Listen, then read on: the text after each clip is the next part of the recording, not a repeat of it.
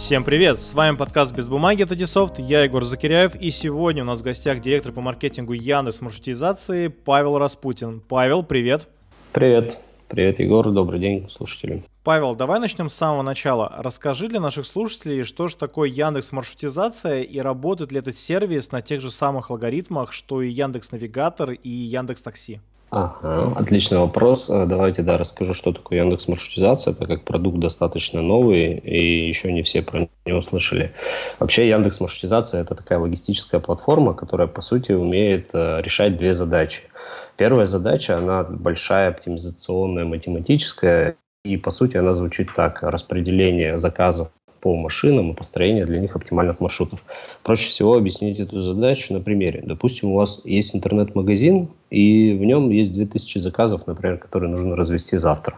География доставки Москва и Московская область – при этом заказы, конечно, абсолютно разные. Кому-то нужно привести заказ утром с 9 до 11, кому-то вечером с 6 до 8. И даже, может быть, в одном доме а, вес, габариты заказа бывают разные и так далее. И все это нужно учесть при построении маршрута. У вас есть, допустим, 50 машин, которые обычно вы выпускаете на маршруты, которые осуществляют эту самую доставку. Так вот, э, обычно есть логист, который, собственно, берет и планирует эти маршруты. У него это занимает довольно продолжительное время, потому что нужно учесть как раз-таки все параметры, но мало того, что нужно учесть параметры автомобилей и заказов, чтобы, например, все влезло или чтобы они э, ехали по какому-то оптимальному маршруту, так важно еще и учесть какие-то внешние факторы, которые неизбежно будут влиять на прохождение маршрута, в частности, пробки, загруженность дорог. И если еще с внутренними параметрами заказов э, все понятно и можно как-то повертеть, как кубик Рубик и сложить все-таки э, маши, э, заказы по разным машинам, то с загруженностью дорог это такой фактор неопределенности, на который скорее логисты перестраховываются. Из-за этого и из-за множества факторов, и из-за неопределенности в плане дорог получается перерасход э, как бы, транспортных средств, и получается неоптимальное их использование, получается неоптимальные маршруты. Вот, первая наша задача – это как раз-таки сделать так, чтобы, с одной стороны, учесть все параметры и ограничения по грузам и машинам, а с другой стороны, учесть при построении маршрутов фактор э, пробок и вот этих загруженных дорог. И таким образом мы получаем э, загруженные плотно машины, но при этом проходимые, выполнимые в реальности маршруты. Так, например, в задаче, где у нас есть 50 машин, которые постоянно катаются по кругу, мы можем сэкономить, например, машин 5 или 6, и таким образом, распределив грузы оптимально между вот оставшимся транспортом, отправить их на доставку. Каждая, ну, здесь несложно посчитать экономический эффект от этой всей истории. А если, например, каждая машина коммерческая приблизительно стоит от 4 до 6 тысяч с учетом там, всех расходов, то экономия в день там, 5-6 машин, мы экономим около 30 тысяч рублей. Несложно посчитать, сколько это в месяц и, соответственно, в год. Это первая задача – распределение заказов по машинам, построение оптимальных маршрутов. А вторая задача – это мониторинг выполнения этих маршрутов. То есть мало того, что их нужно построить, за ними можно еще и наблюдать в реальной жизни. То есть, собственно, построенные маршруты, затем дальше передаются в рабочее место логиста, а у водителя есть мобильное приложение, по которому они едут. И, собственно говоря, логист всегда в режиме онлайн видит, как построенные маршруты выполняются на практике, где возникают какие-то проблемы, потенциальное опоздание и может, собственно, э, предупредить клиента. В принципе, сам клиент тоже видит э, собственно, статус своих заказов и видит, как к нему едет машинка. Вот в этой части все очень похоже на то, как работает Яндекс Такси. Машинка едет, видим ожидаемое время прибытия и знаем, когда к нам приедет курьер. Но в целом, если рассмотреть э, эти все продукты, маршрутизацию, навигаторы, такси, то в целом они, конечно, базируются на тех же первичных данных, там, Яндекс карты, пробки и так далее, но при этом являются абсолютно разными продуктами. Навигатор – это построение маршрутов от точки к точке в режиме онлайн. Это так называемый онлайн-роутер, который знает про пробки прямо здесь сейчас. Такси, в принципе, решает довольно сложную логистическую задачу поиска ближайшего водителя и определения тарифа и так далее. И тоже использует разные э, значит, технологии Яндекса для этого – а маршрутизация строит прогноз пробок на будущее и учитывает их при планировании маршрутов. А если говорить про разные отрасли бизнеса, то каким направлением это решение будет особенно полезно? Что оно умеет сейчас, а что пока еще делает плохо? Как я знаю, сервис предоставляет более 50 разных параметров. Да, Егор, действительно, сервис, э, в принципе, гибкий и учитывает много-много параметров планирования, причем Важно, что можно комбинировать их и получить, в принципе, почти любую, ре, э, реализовать почти любую операционную схему, которая есть в логистике у клиентов. Однако есть, да, действительно свои как бы плюсы и минусы ограничения использования такого автоматического планирования. А, давайте расскажу про случай, когда оно сейчас скорее не нужно, чем нужно. Вот э, первый такой случай – это, наверное, транспортные перевозки междугородние или когда идет маршрут точка-точка. То есть, когда, например, э, на складе производителя загружается большая 20-тонная фура, и ее задача просто доехать до распределительного центра какой-нибудь торговой сети и там разгрузиться полностью. То есть в этом случае мы знаем, что есть маршрут точка-точка, его можно спланировать, э, в принципе, там по любому навигатору, его не, обез... его не обязательно оптимизировать, как это делает, например, задача именно маршрутизации. И в целом здесь, наверное, особо такая автоматическая маршрутизация не нужна. Другой вариант, когда мы пока не очень можем пригодиться, это междугородние многодневные маршруты. То есть, когда условно есть задача взять груз в Москве, поехать в Ульяновск по дороге, значит, заехать через Нижний Новгород э, еще куда-нибудь, и при этом задача здесь стоит э, максимально утилизировать машину. То есть постоянно нужно находить какой-то груз по дороге, чтобы машина не ехала пустая. И потом как-нибудь через 7 дней вернуться в Москву тоже желательно наполненным. Да? Вот такую задачу мы тоже пока не решаем. Здесь есть э, несколько сложностей. Это, во-первых, немножко другая оптимизационная задача, которая у нас нет в параметрах. Это учет режима труда и отдыха, который у нас вот только сейчас появляется в Яндекс маршрутизации. То есть там, условно, сколько, сколько-то часов нужно отдыхать после того, как э, проехал смену водитель э, по соблюдению законодательства. Все это как бы вопрос будущего. А кому эта сейчас история подойдет, кому она наиболее релевантна, это тем, у кого есть действительно много заказов, какое-то количество и много машин. А, при этом то, что там на одну машину сразу несколько точек, это и есть как бы показатель того, что это задача, которая подходит под маршрутизацию. То есть там, где есть оптимизационная задача, там, где можно комбинировать разные варианты загрузки машины, разные маршруты, здесь алгоритм справится как нельзя лучше. То есть это городская или окологородская доставка, подходит e-commerce, FMCG, ритейлу, а, подходит некоторые банки используют у нас. То есть не только а, на самом деле можно маршрутизировать грузы, но можно и маршрутизировать принципе, работу, например, тех же сервисных инженеров или менеджеров по работе с клиентами, которые возят карты или документы. Э, то есть в целом не важно. Конечно, базовыми клиентами маршрутизации являются в том числе курьерские службы, что их схемы доставки и э, получения грузов, они очень зачастую сложные, и только благодаря такой правильной автоматизации они могут э, все четко выполнять, никуда не опаздывать, при этом еще и развиваться. А вот ты сказал, что будет разработан режим труда и отдыха, но такой же режим уже разработан в Яндекс Такси, как я помню. Ну, Яндекс Такси, в принципе, э, как отдельная здесь история, потому что, да, их регламентирует довольно жестко разное законодательство, и они эту историю уже внедряли. Здесь скорее речь про грузовой автотранспорт, потому что как раз режим труда и отдыха, он э, именно для регулирования работы водителей грузовиков сделано в том числе. И я когда говорил, что мы его начинаем поддерживать, то это речь про вот это. Нам, в принципе, похоже по логике какой-то на таксишную историю, но в целом это как бы отдельное э, требование соблюдения законодательства. А вот как компаниям узнать, что сервис будет работать в их городе или стране хорошо? С большими городами все понятно, а что делать с регионами, в которых собрано очень маленькое количество исторических данных? Можно ли протестировать систему до подключения? Вообще здесь сразу несколько ответов и интересных фактов. Первое, что в принципе система маршрутизации будет работать везде, где есть Яндекс карты.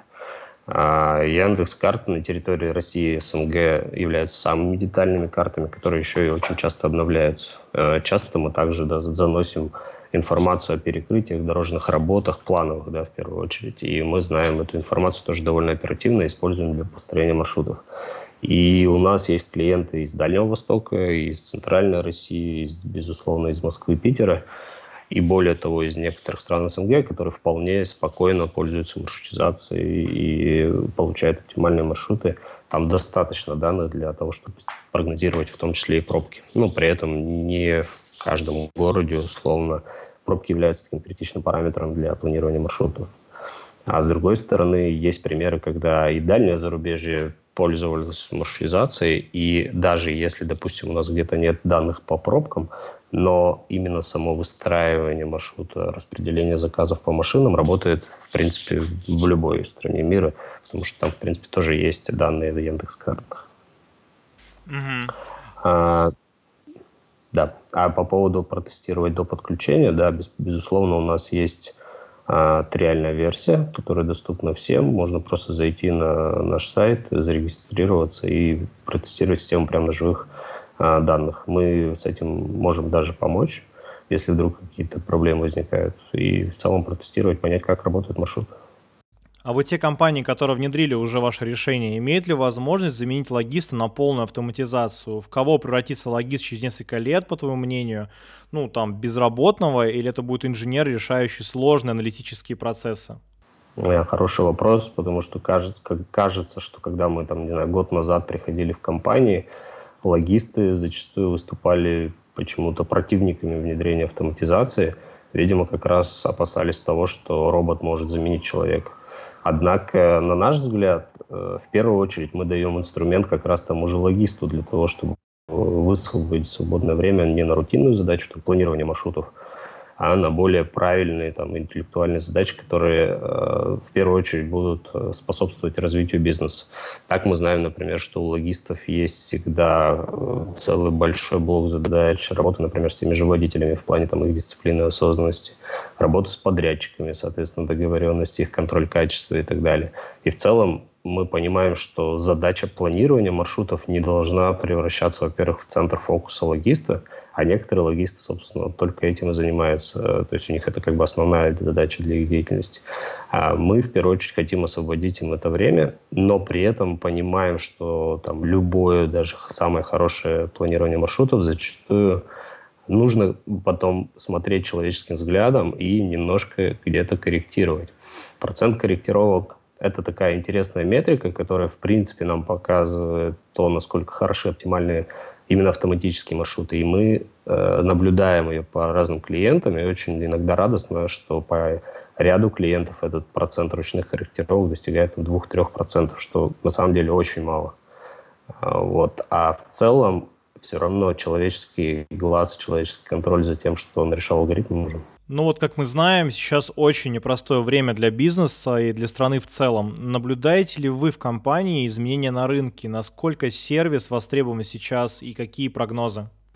Да, наблюдаем. Более того, мы наблюдаем а, такой критичный рост необходимости и спроса на организацию доставки. Например, в марте у нас было спланировано почти в два раза больше маршрутов, э, чем, к примеру, в феврале и этот объем, он не спадает, он, в принципе, до сих пор даже растет. А, не так давно, например, мы выпустили бесплатную версию, такую самую бесплатную, самую простую версию для малого бизнеса. Прямо на Яндекс картах можно ввести больше там, а, как только вводишь больше четырех точек, то появляется кнопочка «Оптимизировать». Это там решение простейшей задачи оптимизации в рамках одного маршрута. И мы видим, что и в малом бизнесе использование этой фичи растет.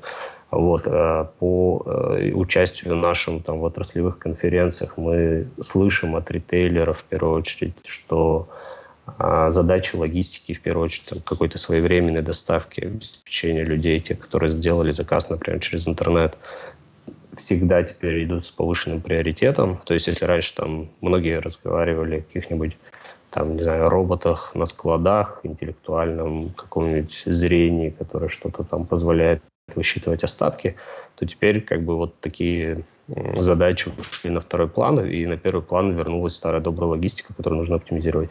В этом смысле кажется, что мы перейдем все равно в какую-то новую модель потребления с точки зрения потребителей, и бизнесу придется под это подстраиваться.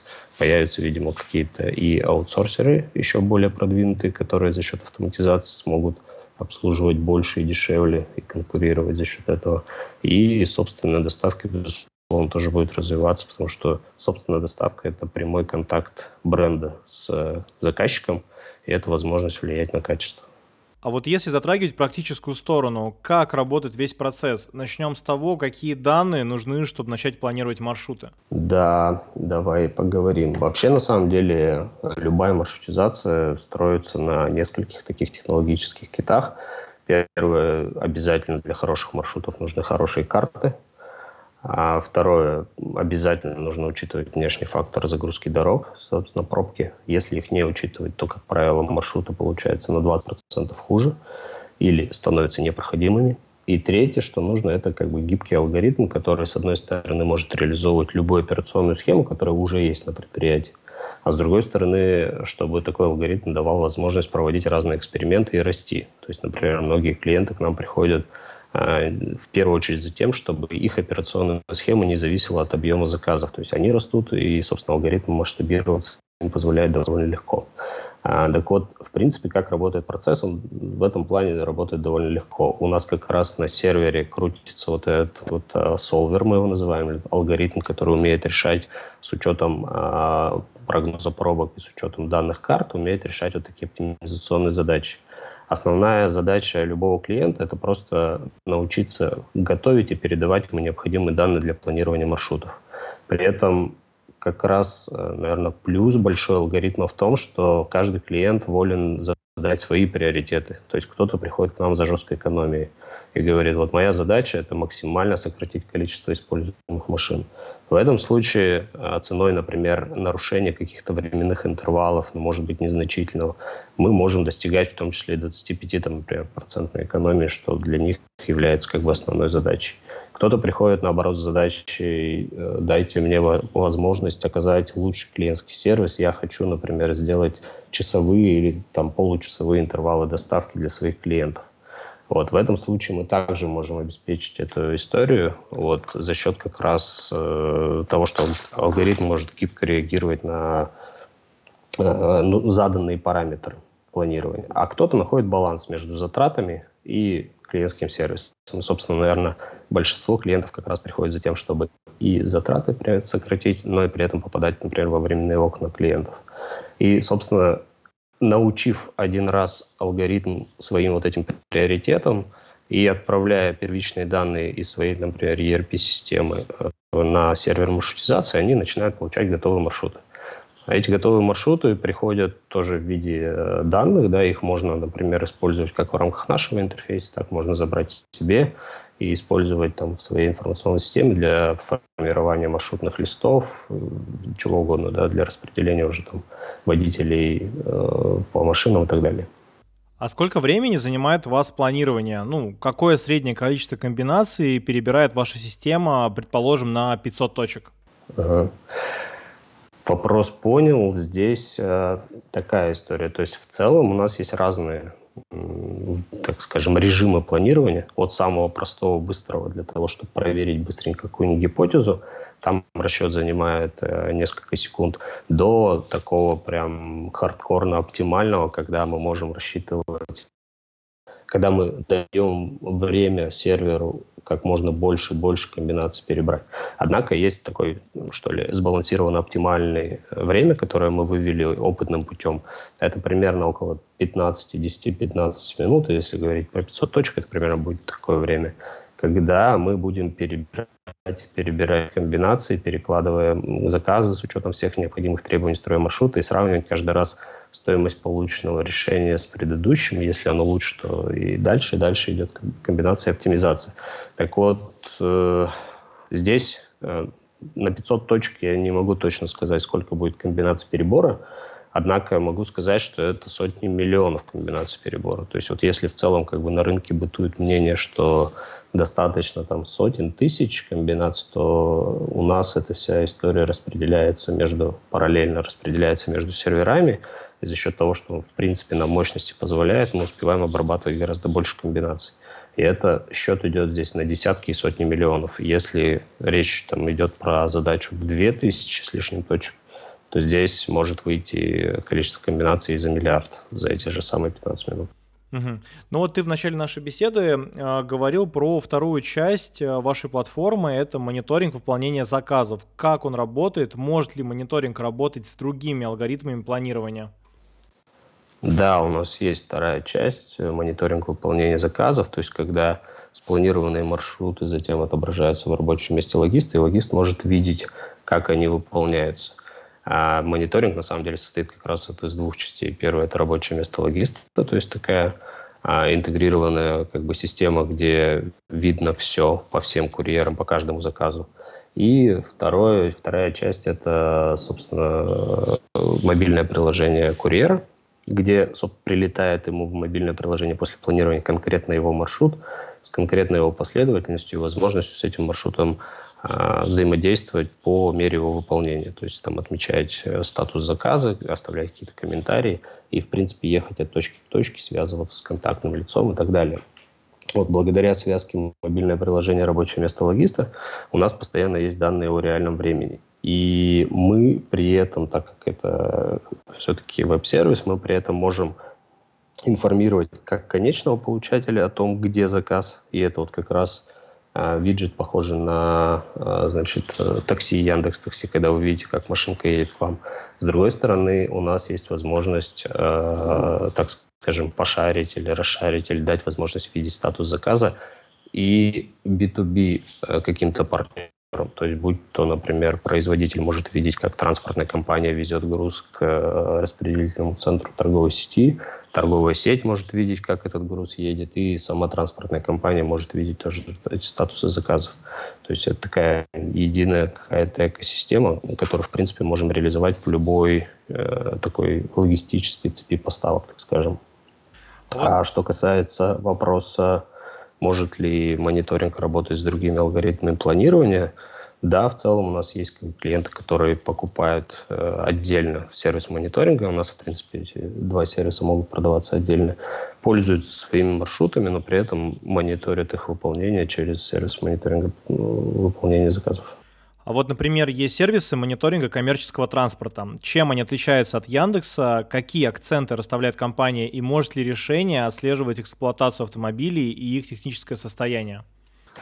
Да, безусловно, если сейчас набрать э, в поисковой строке там, любого поисковика мониторинг коммерческого транспорта, то в первую очередь э, выдастся большое количество сайтов, которые работают, например, с теми же датчиками физическими, которые устанавливаются в автомобиле, контролируют очень-очень много параметров. Скорость, загрузку кузова, то есть давление в шинах, например.